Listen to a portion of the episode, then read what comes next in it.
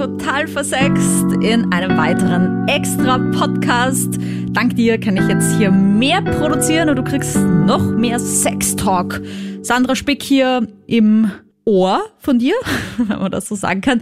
Ja, der Frühling sorgt wie jedes Jahr auch für die passenden Frühlingsgefühle. Corona hin oder her, die kann keiner aufhalten, aber bei so hochschwappenden Feelings kann auch schon mal was schiefgehen. Und schon sind wir tot traurig. Wer kennt es nicht? Den Liebeskummer. Also, Leute, ich bin ja so der Typ, schnell verliebt und schnell wieder entliebt. Ich hatte Gott sei Dank noch nie so richtig mega lange Liebeskummer.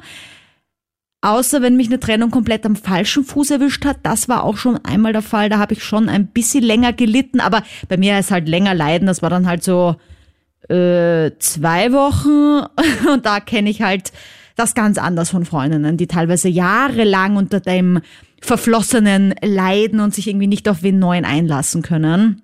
Und dann werde ich halt irgendwie oft gefragt, wie machst du das? Und ich meine, ganz ehrlich, unter uns, ich bin halt wahrscheinlich einfach der Typ dafür. Aber ich habe auch eine Schwäche und zwar ist das, wenn ich in einen Typen verliebt bin oder war, und der aber von mir nur Sex wollte und keine Beziehung. Hey, ja, ja, ja. Okay, da hatte ich dann doppelt, dreifach, zehnfach Liebeskummer und hab den angeschmachtet und hab gelitten. Eben deswegen, weil ich so schnell Gefühle aufbaue. Und die sind dann halt heftig, egal ob das irgendwie Sinn macht oder realistisch ist oder einfach nur so ein schneller Crush ist. Da habe ich dann oft gedacht, ich muss sterben. Ja, das ist auf jeden Fall so mein Päckchen. Also du siehst, jeder ist anders, aber jeder hat seins zu tragen. Und es gibt ja viele Menschen da draußen, wie schon gesagt, die leiden, wenn eine Beziehung in die Brüche geht. Und da ist es ganz egal, ob die 20 Jahre gehalten hat oder nur drei Monate. Das Leid ist immer gleich groß und man tut sich da mega schwer drüber wegzukommen und sich dann eben auch für neue Begegnungen zu öffnen. Und ich finde, man muss einfach unterscheiden, ist die Trauer gerechtfertigt oder ist es einfach Selbstmitleid? Vielleicht gehörst du ja auch zu dem Typ, der danach dann irgendwie übermäßig isst, Schoko, Eis, irgendwie voll filmmäßig, Bridget Jones-like oder irgendwie hast du gar keinen Appetit mehr, bist schlaflos. Ja, also was mir immer geholfen hat, ist Ablenkung. Ja, ich weiß, es gibt viele Coaches, die sagen irgendwie, nein, du darfst eine Lücke nicht mit der anderen füllen. Aber für mich war das einfach immer so ein, ich lasse mich noch nicht runterziehen von dem. Wenn das so ein Arschloch ist, das mich nicht will, so auf die Art. Und deswegen habe ich bei mir nicht das Gefühl gehabt, dass das so ein Lückenbüßer ist, der nächste Typ. Aber da musst du natürlich bitte trotzdem bei dir selbst schauen. Man muss auch alleine sein können. Ja, das sollte schon gehen.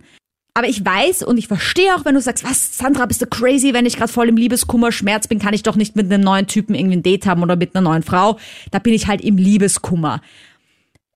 Deswegen habe ich jetzt drei Tipps für dich in diesem Podcast, wie du Liebeskummer vielleicht schneller überwinden kannst. Und ich hoffe, dass die dir genauso helfen wie mir.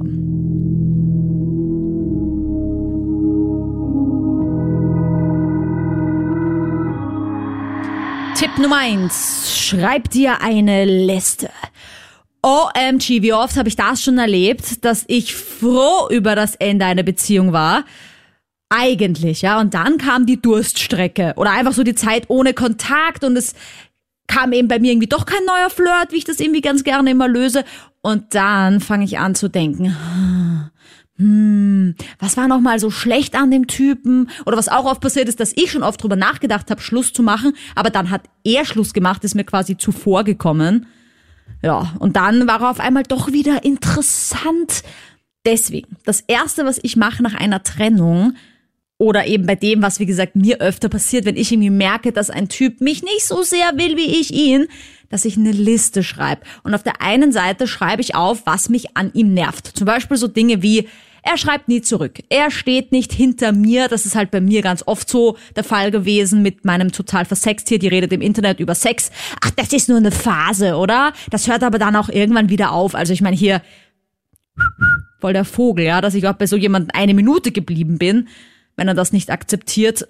Aber okay, vielleicht auch so Banalitäten wie, er schaltet das Licht in einem Raum nie aus, wo er gar nicht mehr drin ist. Sowas eben. Und auf der anderen Seite kommt jetzt nicht hin, was so toll an ihm ist, sondern was an dir toll ist. Da geht's wirklich um den Ego-Push, also übertreib da ruhig im Selbstlob und wie geil du bist. Tipp Nummer zwei. Und ja, das ist jetzt beinhart. Entfolge ihm oder ihr auf Social Media. Schau dir keine Profilbildänderungen an auf WhatsApp. Wie oft habe ich meine Ex-Freunde gestalkt und geschaut, wer ist da jetzt oben, was macht er gerade? Oder Statusänderungen, wo ich auch geschaut habe, schaut er sich's vielleicht an, mein Status. Alter, wie oft habe ich das gemacht? Oder ob er meine Story auf Insta angesehen hat, geliked hat und so weiter. Und wenn er es nicht getan hat, war ich so, oh. Und ich verstehe auch, wenn du nicht gleich alle Fotos von deinem Handy löschen willst. Aber verbanne alte Fotos in einen extra Ordner. Da gibt's auch so Apps, die du dann irgendwie sperren kannst, auf die du dann äh, nicht immer Zugriff hast. Vielleicht auch ähm, lösch von deinem Handy runter und gib's auf deinem PC in einen extra Ordner, whatever. Aber es hilft halt einfach ein eiskalter Entzug. Am Anfang glaubst du noch, das halte ich niemals aus. Oh no, ich sterbe. Aber wenn so drei Wochen oder so vergehen und der Reiz einfach nicht da ist der anderen Person, ist einfach alles leichter. Und sollte er oder sie dir doch wieder schreiben, dann stell gleich mal klar, was das soll. Ja, das ist jetzt ein Rebound? Will er irgendwie jetzt doch nochmal oder will er nur Sex? Hat er noch Gefühle? Und wenn das nun Ego-Thema ist von ihrer oder seiner Seite auch, dann sag, dass das unfair ist, weil du halt noch Gefühle hast und jetzt entweder hopp oder drop, entweder probiert es nochmal, aber sicher kein Flirt, der zu nichts führt von dir, ja. Und damit auch schon zu Tipp 3. Selbstwert aufpeppen. Leute, oft höre ich, ich kann's nicht glauben, dass wir nicht mehr zusammen sind. Ich habe schon so viele Jahre meines Lebens an diese eine Person geopfert. Äh, ja, Hör dir doch mal an, wie das klingt. Das ist so ähnlich, wie wenn man sagt, oh Gott, jetzt wird's ernst zwischen uns. Ja, was heißt denn ernst bitte? Wer will denn ernst? Ich will eine leidenschaftliche, intensive Beziehung, aber doch nicht ernst. Das klingt so negativ. Und genauso wenig will ich kämpfen müssen in einer Beziehung. Kämpfen muss man eh schon genug im Alltag. Die Beziehung sollte einem doch Kraft geben, dich stärken, unterstützen und dich nicht noch mehr runterziehen. Wenn dich der andere nicht wertschätzt, ja vielleicht gar nicht will, willst du ihn oder sie dann zwingen, bei dir zu bleiben? Also das geht ja sowieso nicht. Und das muss mal in deinen Kopf rein, ja? Und wenn es da so viel Streit und Leid zwischen euch gibt, ja, und es gibt Beziehungen, die können nicht ohne einander, aber die können auch nicht miteinander. Und von außen denke ich mir dann immer so, oh, MG, wie halten die das ganze Drama aus? Aber mach dir klar, entweder ist es ein Teufelskreis und du stehst auf das Drama, dann mach dir klar, entweder ist es ein Teufelskreis oder du stehst auf das Drama. Aber nach einer gewissen Zeit hört dann halt auch der geile Versöhnungsex auf und es ist nur noch schlimm und dann muss die Notbremse gezogen werden.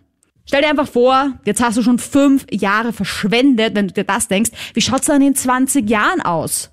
Was wirst du dann erst sagen? Also schätz dich selber und lass die Trauer aber auch raus, bitte, ja? Äh, nicht runterschlucken, schrei alles raus. Weine, heule, tobe, such dir eine Freundin, die du voll laberst damit, einen Freund. Aber schau, dass es nicht ausartet. Timer stellen, 10 Minuten komplette Ausrasttrauer und dann ist es auch wieder gut. Lass es nicht dein Leben beherrschen und vor allem lass die andere Person nicht so sehr über dein Leben bestimmen, sondern nimm dein Leben doch bitte einfach selbst in die Hand.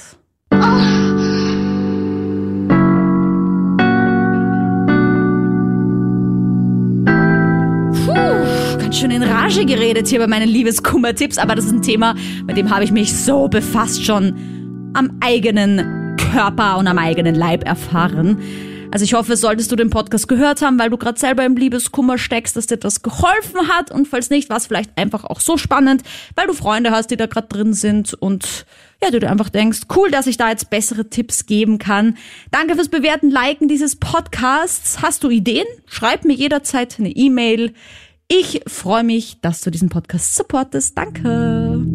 Und bis nächste Woche, meine Lieben.